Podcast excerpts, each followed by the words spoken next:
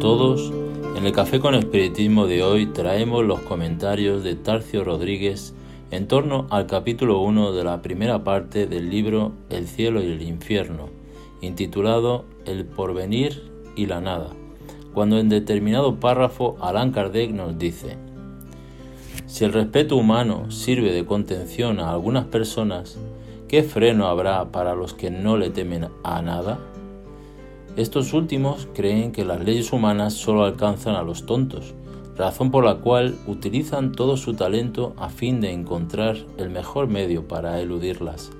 Si existe una doctrina nociva y antisocial, esa es sin duda el nihilismo, porque destruye los auténticos lazos de solidaridad y fraternidad sobre los que están fundadas las relaciones sociales.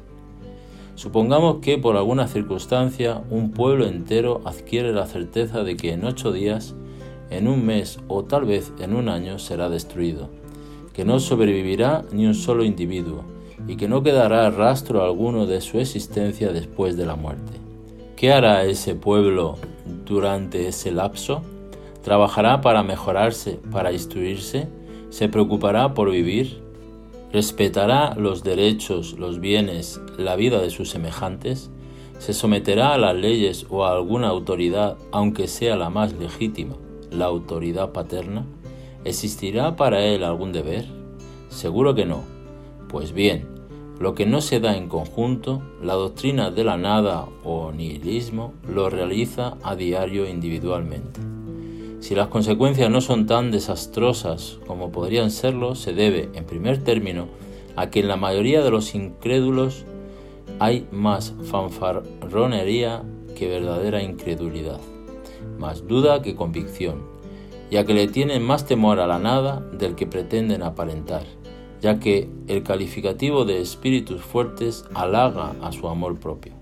En segundo lugar, porque los incrédulos absolutos son una ínfima minoría. Se someten, a pesar suyo, al ascendiente de la opinión contraria y los mantiene una fuerza material. Pero si la incredulidad absoluta llegara algún día a ser mayoritaria, la sociedad caería en la disolución. A eso conduce la propagación de la doctrina de la nada o nihilista. Kardec viene a demostrar con este capítulo de la obra El cielo y el infierno que el escepticismo y la doctrina de la nada se propagan día a día, pues las religiones frecuentemente no tienen los mejores medios para explicar los grandes problemas de la humanidad. Por esas características es por lo que el espiritismo surge como la mejor alternativa para combatir la incredulidad probando y explicando la existencia del alma y de la vida futura. Según Kardec, somos libres de escoger nuestras creencias y tenemos básicamente tres alternativas en qué creer.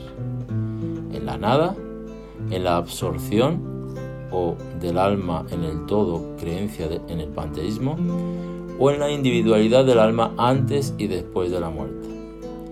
La nada, en cuanto materialismo, y el panteísmo, donde no existe la individualidad del alma y por tanto nuestros actos no tienen ni provecho ni sanciones, surgieron como alternativas para explicar las grandes cuestiones humanas, los problemas del ser y de su génesis y del destino de su vida futura después de la muerte, dejadas de lado por las religiones, cuando decidieron dogmatizar sus creencias sin que pudiesen acompañar el desarrollo intelectual de la humanidad.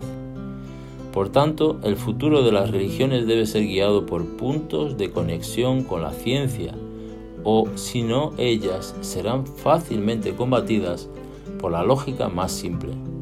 El espiritismo toma para sí la responsabilidad de proporcionar a la humanidad esperanzas y consuelos, combatiendo la ignorancia, el odio y la injusticia, y explicando el destino futuro de las almas por las pruebas que nos da de la inmortalidad del alma.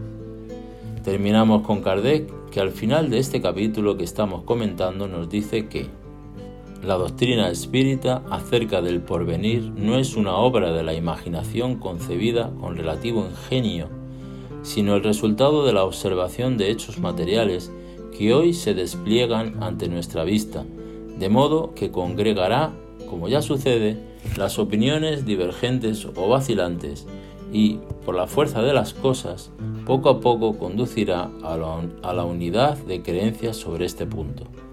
Será una creencia que ya no se basará en una hipótesis, sino en una certeza.